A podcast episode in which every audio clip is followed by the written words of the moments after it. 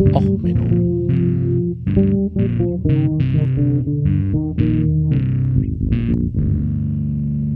Der inkompetente Podcast über Dinge aus Militär, Technik und Computer, die so richtig in die Hose gingen. Herzlich willkommen zu Och Menno, dem Podcast, was für alles, was in Militärtechnik und auch im Intro so in Verhaspelung und schief geht. Ja, heute mit der Folge Count on Me, Bomber Gap und unrealistische Ängste und ein bisschen den Cybertruck. Ja, äh, Musik heute Post-Grunge, uah, Default mit Count on Me. Ähm, ja, ähm, völlig unrealistisch, das als Musik zu bezeichnen. So ähnlich ist es jetzt heute auch mit den Themen. Ja, ähm, viele von euch kennen es bestimmt in der Arbeit nach Motto, ja, wir brauchen jetzt nochmal eine Military Grade Firewall, weil ähm, es könnten ja Hacker äh, Schmetterlinge trainieren und diese Schmetterlinge könnten mit ihren Quantenwetterflügeln ähm, also die Festplatten beschreiben und damit äh, könnte man ja jetzt ein Virus in unser Kantinensystem einspeisen oder irgendwie solche völlig äh, absurden Ängste. Ja, man hat Angst, dass für ein zukünftiges System vielleicht schon Schadcode in der alten Backup-Version liegt. Man hat das neue System noch gar nicht geschrieben, aber hey, immerhin, die Hacker sind so gut, sie wissen, wo zukünftig die Schwachstellen sein werden. Oder ähm, man hat halt Angst, dass auf einmal einem der Mond auf den Kopf fällt oder ähnliches.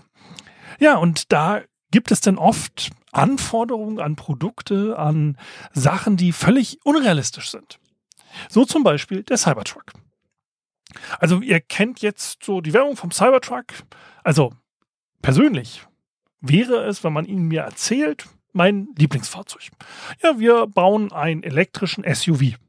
Ja, so hinten Pritsche drauf, würde ich sofort sagen, jo, Wohnkabine drauf, los geht's mit der Weltreise. Also so von der Grundidee, also wenn du jetzt sagst, hier so ein Ford äh, in elektrisch, ich, ich brauche diese amerikanischen Gas-Benzinverbrenner äh, hier nicht unbedingt, also so ein Ford, so ein Ram oder was weiß ich, so umgebaut auf elektrisch, wäre so ein Auto, wo ich sagen würde, jo, hätte ich Interesse dran grundsätzlich. So, ne? so kann man mit leben. So, und dann der Cybertruck soll schusssicher sein. Hm, okay. Also, wo ich mir sage, so als Mitteleuropäer, wofür? Also wirklich, wofür? Also ich bin kein Politiker. Es schießt selten jemand auf mich. Wenn ich in eine Situation komme, wo mein Auto beschossen wird, habe ich normalerweise etwas falsch gemacht, vorher schon. Na, also ich komme in eine Situation, wo mein Auto beschossen wird, da ist vorher was schiefgelaufen. Und in einer Situation, wo ich realistisch damit rechne, dass mein Auto beschossen wird, frage ich mich auch mit, was wird es beschossen? Ja, also so von wegen Handwaffen oder so. Naja, wenn ich durch ein Kriegsgebiet fahre, ist die Wahrscheinlichkeit, Handwaffen, ja, ist gegeben, Granatsplitter. Aber in so Kriegsgebieten fliegt dann auch sowas wie eine Anti-Panzer-Rakete durch die Gegend. Also so gesehen nützt mir dann halt auch so ein Cybertruck nicht wirklich was. Und wir, wir, kennen ja alle die Videos, wo Elon dann schön seinen, äh, äh, seine Stahlkugel gegen das Fenster geworfen hat. Das Fenster ist gesplittert. Ne? Ähm, und das Ding ist halt super kantig. Ja, Werbung aus demselben Material wie eine SpaceX-Rakete. Hm, okay. Ich meine, Kohlenfaserstoff, dasselbe Material wie das Titan-U-Boot. Äh, ja, Werbung. Plastik, dasselbe wie Legosteine. Yay. Ähm, okay, ähm, schönes Werbeversprechen, aber was nützt es mir? Und dann haben sie es, das Problem ist, das Material lässt sich halt scheiße verarbeiten. Deswegen sind die Winkel ein wenig gerader. Jetzt haben sie ein Fahrzeug, das höchstwahrscheinlich durch keinen Crashtest durchkommt. Also, weil wir so in den letzten, ich sag mal, 50 Jahren bei Autos uns mal überlegt haben, naja, so Knautschzonen sind schon mal ganz praktisch. Und spitze Kanten zu einem Fußgänger hin, als auch nicht unbedingt so hilfreich. Also der Land Rover Defender, der klassische Defender, das klassische Weltreisefahrzeug, ist ja mittlerweile nicht mehr neuzulassungsfähig in der EU. Ne, der neue Land Rover Defender sieht nicht mehr ganz so kantig aus wie das Original Warum? Na, weil wir festgestellt haben, es ist für einen Fußgänger tendenziell besser, über das Fahrzeug zu fliegen, als mit dem Fahrzeug frontal zu kollidieren und mitgeschleift zu werden. Also so Sicherheitsanforderungen. Aber das ist egal, weil, wie gesagt, Elon hat ja seine Vision.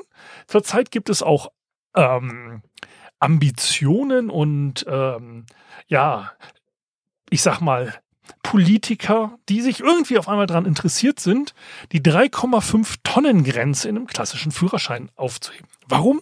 Ach ja, äh, der blöde Cybertruck ist halt schon äh, ohne Zuladung bei den 3,5 Tonnen. Also wenn man sich da reinsetzt, darf man ihn nicht mehr fahren, weil er zu schwer ist. Also da arbeiten sie jetzt gerade dran. Man versucht das Ganze loszuwerden. Und ich dachte, so machst du so ein Cybertruck-Folge eigentlich nicht. Also eigentlich habe ich da keine Lust drauf gehabt. Weil so unrealistische Anforderungen kennt jeder aus Projekten. Also viel Schwachsinn dabei. Und ja, und auch Elons Zeiteinschätzung, wann der immer kommt und überhaupt. Und äh, der kommt demnächst, wird langsam langweilig. Und ich glaube, über Tesla habe ich hin und wieder schon was erzählt. Also lassen wir das Thema doch. Also, heute reden wir nicht über den Cybertruck. Okay, fünf Minuten später, wir sagen, wir reden nicht darüber. Nee, wir reden heute über die sogenannte Bearcat. Also Bearcat, Bison. Den Massim M4 Molotov. Ähm, der ist ein strategischer Bomber der Sowjetunion. Er ist 1953 zum ersten Mal geflogen. Und das sorgte in den USA für einen Schreck. Weil am, im, der großen Mai-Parade 1954 flogen auf einmal 28 dieser strategischen Bomber über die Parade. In einer Zeit, wo Atombomben nur von Langstrecken äh, Bombern geworfen werden konnten, zeigte die Sowjetunion auf einmal einen Langstreckenbomber mit Jetantrieb, der dort laut röhrend über die Massen flog. Und dieser Effekt sorgte in den USA für einen Riesenschock. Ein Riesenschock für die gesamte Militärplanung, weil man ist, war gerade dabei, selber die B52 einzuführen. Man war gerade dabei, die ersten Modelle in Serienreife zu bringen. Die B52 hatte ihren Erstflug 1952. Ja, man war gerade dabei, mit der B52 Stratofortress die Kinderkrankheiten auszubügeln. Man kriegte sie langsam operativ, aber insgesamt waren dort auch noch nicht so viele Flieger im Dienst. Ja, es dauerte eine Weile, es waren erst drei gebaut. 1955 war man dabei, 13 weitere zu bauen und auf einmal flogen 28 Bomber über die Maiparade. Ein Riesenschrock, ein Riesenschreck. Und was macht denn der Präsident Dwight Eisenhower? Die ganze Air Force ist in Panikmodus. Man hat Ängste, weil anhand dieser 28 äh, Flugzeuge hat man ausgerechnet, dass ungefähr so bis 1960 müssten sie über 800 Stück in Einsatz haben. 800 von diesen Bombern, die ganze USA wären völlig zerstört. Einzelne Bomber kann man ja noch abschießen, aber 800 Stück. Ja, wenn man da aus diesen 28, wenn man daraus Geschwader macht und äh, Flugbereitschaftsstunden und so weiter, wenn man das hochrechnet, das sind Flotten. Man hatte Angst. Und daraufhin musste man sich sicher sein, was, was, was haben die Sowjetunion? Was hat die Sowjetunion? Wie viele Bomber haben die? Und wir, sie hatten nichts, mit dem sie Aufklärung betreiben konnten. Also hat man als erstes die U-2 entwickelt. Ein Segelflugzeug, das sehr hoch fliegen kann mit Jetantrieb, eins der berühmtesten Spionageflugzeuge der Welt. Es wurde extra schnell gebaut und 1956 flog man die ersten Aufklärungsmissionen. Die Sowjetunion hat sich natürlich darüber geärgert, dass auf einmal US-Flugzeuge durch den Luftraum fliegen. Sie konnten aber noch nichts dagegen machen. Später wurde ja eine U-2 mal abgeschossen. Die, eine der ersten Missionen, die Mission 2020, ist am 9. Juli 1956 über einen Bomberstützpunkt in der Nähe von Leningrad geflogen. Dort fand man denn auf einmal 30 M4 Bisons startbereit auf ihren strategischen Abflugplätzen. Und dann kam der Pilot zurück, man entwickelte die Fotos und sah 30 Bomber. Ein Geschwader startbereit dort. Das sind sogar mehrere Geschwader gewesen, technisch. Und dann, oh Gott, wenn man das multipliziert mit der Anzahl der Bomber-Stützpunkte, die die Sowjetunion hat, dann, dann muss man da mindestens auf so 150 bis 250 Bomber jetzt in 1956 kommen. Ja, sie mussten da mit der Anzahl an Bombern, die sie jetzt schon gezeigt haben, da müssen halt, wie gesagt, so mindestens über 600 in den 60er Jahren zur Verfügung stehen. Und man fing jetzt an, wie bescheuert, die B-52 so schnell zu produzieren wie möglich.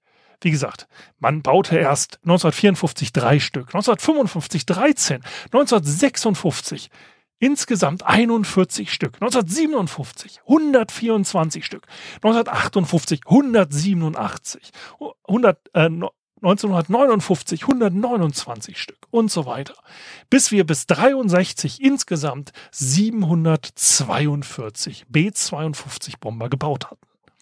Die B-52 fliegt übrigens bis heute noch in den Streitkräften der USA. Sie ist das Powerhouse, wenn es darum geht, komplette Länder in Schutt und Asche zu verwandeln. Sie sind das Mittel der Wahl, wenn die USA der Meinung sind, jemand hat etwas Böses getan. Sie sind ein Teil der nuklearen Teilhabe, sie sind ein Teil der nuklearen Abschreckung, aber auch sind sie in der Lage, mit in, äh, Betankung in der Luft jeden Ort der Welt innerhalb kürzester Zeit zu erreichen und dort mehrere tausend Kilo an Bomben abwerfen zu können. Insgesamt können die Dinger wie viel tragen? Äh, Flight Control Avionics, Armament, äh, über 20 Nuklearraketen oder halt auch Cruise Missiles. Insgesamt 34 Tonnen an Explosivmaterial können sie tragen. Und wie gesagt, sie können damit richtig viel in Schutt und Asche legen. Jetzt haben wir aber ein kleines Problem. Wir reden ja von der Bomber Gap. Also, ne, die USA stellte fest, sie haben, die Sowjetunion haben mehr Bomber als die USA gerade. Und man muss da aufholen. Man muss diese Lücke schließen. Das Problem an der Geschichte ist die M4. Wie viel wurden davon insgesamt gebaut? Von der M4 wurden übrigens insgesamt nur 125 Stück gebaut. Die M4 hatte insgesamt auch das Problem, dass sie die USA gar nicht erreichen konnte. Die Reichweite waren circa 4000 Kilometer und ähm, damit kam man eigentlich gar nicht bis in die USA. Man hat die übrigens nach und nach dann übrigens in äh, Tankflugzeuge umgewandelt, ähm, um äh, damit dann halt andere Flugzeuge äh, weiter äh, auftanken zu können, also Patrouillenflugzeuge und so. Aber diese M4, diese 28 Stück, die über die Maiparade geflogen sind, ja, ähm, eigentlich, äh, da waren keine 28 Stück. Da waren 18. Diese 18 haben einen Bogen gedreht und sind noch ein zweites Mal über die Formation geflogen. Ähm, und ähm, man kam auf 28, weil technische Schwierigkeiten, es konnten nicht alle diesen Bogen zum zweiten Mal fliegen. Also insgesamt haben 18 Flugzeuge dafür gesorgt, so zeitversetzt über die Formation zu fliegen, dass der Eindruck entstand, man hätte insgesamt 28. Man hatte auch insgesamt, wie gesagt, nur so zu der Zeit als man, man hatte sehr viele technische Probleme. In einem Nuklearfall waren auch ungefähr nur so 19 startbereit. Die waren übrigens alle auf einer Basis stationiert. Ratet mal, welche Basis die USA zuerst abgeflogen haben. Ja, genau, die mit den 30. Die mit den 30. Genau, also die, wo die gesamte Flotte stationiert war. Die anderen Basen waren Ablenkung. Man hoffte damit, dass die USA nicht weiß, auf welcher Basis die Flugzeuge stationiert sind, dass man die falschen angreift. Dadurch hat jetzt die Sowjetunion dafür gesorgt, dass A, die USA immer noch keine freie Heilfürsorge haben, aber immerhin die größte Bomberflotte der Welt.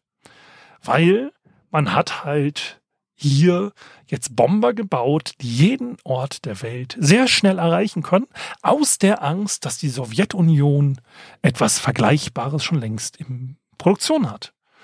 Und diese Bomber Gap wurde zwar von der CIA immer mehr in Frage gestellt, nachdem man so sich dafür interessierte, Spione bezahlte und halt auch weitere U-2-Missionen geflogen hat ähm, gegen die äh, äh, Proteste der Sowjetunion. Dann fing man halt irgendwann an, britische Piloten auszubilden, weil dann konnte man sagen, ja, also die USA, die fliegen jetzt ja aber gar keine Flüge mehr mit über. Also nee, das, das, das macht die USA nicht mehr. Nee, das waren die Briten. Ähm, also man hatte dort ähm, Fotos dann gemacht und man hatte auch dort äh, festgestellt, es gab nicht so viele aber die äh, US Air Force war halt nicht sicher. Und deswegen hatte man dort ganz massiv aufgerüstet.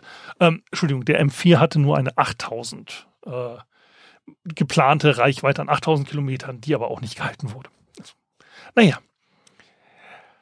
Und